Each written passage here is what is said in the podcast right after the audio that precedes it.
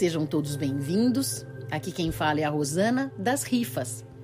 E hoje vamos continuar com o 18º episódio do estudo do livro Renovando Atitudes, de Francisco do Espírito Santo Neto, pelo Espírito de Hamed, numa série de 55 capítulos.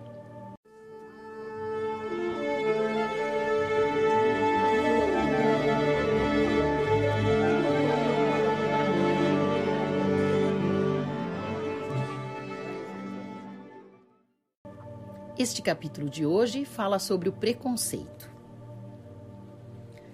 Tendo-o visto, Jesus lhe disse: Zaqueu, apressai-vos em descer, porque é preciso que eu me aloje hoje em vossa casa. Zaqueu desceu logo e o recebeu com alegria. Vendo isso, todos murmuraram, dizendo: Ele foi alojar-se na casa de um homem de má vida.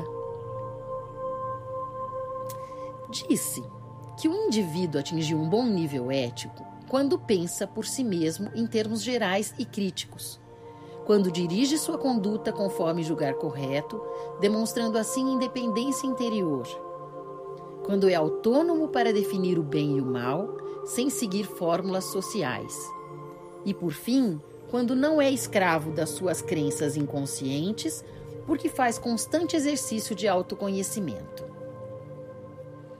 Por nosso quadro de valores ter sido adquirido de forma não vivencial, é que nosso mundo íntimo está repleto de preconceitos e nosso nível ético encontra-se distante da realidade.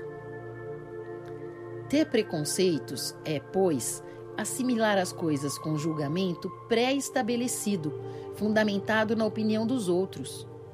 Os preconceitos são as raízes de nossa infelicidade e sofrimento neurótico pois deterioram nossa visão da vida, como uma lasca que inflama a área de nosso corpo em que se aloja. Aceitamos esses valores dos adultos com quem convivemos de uma maneira e forma tão sutis que nem percebemos. Basta a criança observar um comentário sobre a sexualidade de alguém ou a religião professada pelos vizinhos para assimilar ideias e normas vivenciadas pelo adulto que promove a crítica de maneira distorcida, baseia-se no julgamento de outros, quando é válido somente o auto-julgamento, apoiado sempre na análise dos fatos como realmente eles são. Qual seria então a tua visão atual a respeito do sexo, religião, raça, velhice, nação, política e outras tantas? Seriam formadas unicamente sem a influência dos outros? Será que a tua forma de ver a tudo e a todos não estaria repleta de obstáculos formados pelos teus conceitos pré-estabelecidos? Por não estares atento ao processo da vida em ti, é que precisas do juízo dos outros, tornando-te assim dependente e incapacitado diante de tuas condutas. Jesus de Nazaré demonstrou ser plenamente imune a qualquer influência alheia quanto a seus sentimentos e sentidos de vida, revelando isso em várias ocorrências de seu messiado terreno. Ao visitar a casa de Zaqueu, não deu a mínima importância aos murmúrios maldizentes das criaturas de estrutura psicológica infantil, pois sabia caminhar discernindo por si mesmo. Toda alma superior tem um sistema de valores não baseados em regras rígidas alma superior avalia os indivíduos, atos e atitudes com seu próprio senso interior, sentimentos, emoções e percepções intuitivas, tendo assim apreciações e comportamentos peculiares. Para a alma superior, aquela situação é sempre nova e cada pessoa é sempre um mundo à parte.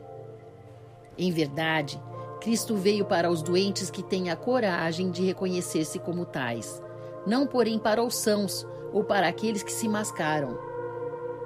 Zaqueu, vencendo os próprios conceitos inadequados de chefe dos publicanos, derrubou as barreiras do personalismo elitista e rendeu-se à mensagem da Boa Nova. Despojou-se do velho mundo que detinha na estrutura de sua personalidade e renovou-se com conceitos de vida imortal, aceitando-se como necessitado dos bens espirituais. Disse Jesus: O sábado foi feito para o homem, e não o homem para o sábado. Ao dizer isso, o Mestre se referia ao antigo mandamento de Moisés que impedia toda e qualquer atividade aos sábados, e que ele, por sabedoria e por ser desprovido de qualquer preconceito, entendia a serventia dessa lei para determinada época, porém queria agora mostrar aos homens que as experiências passadas são válidas, mas precisam ser adequadas às nossas necessidades da realidade presente. Nossos preconceitos são entraves ao nosso progresso espiritual. Isto posto, amigos, eu quero concluir que a própria palavra preconceito já nos mostra que é um pré-conceito, um conceito já existente, já fixado, mas que não é necessariamente confirmado pelas nossas experiências próprias. Portanto, antes de julgarmos aquela situação ou aquela pessoa pelos conceitos que já vieram prontos, usemos a nossa intuição, o nosso sentimento, o nosso coração e vamos dar uma oportunidade de tudo ser diferente. Assim como nos mostrou esse capítulo, certamente poderemos ter gratas surpresas. Um abraço a todos Gratidão pela oportunidade de estar aqui com vocês.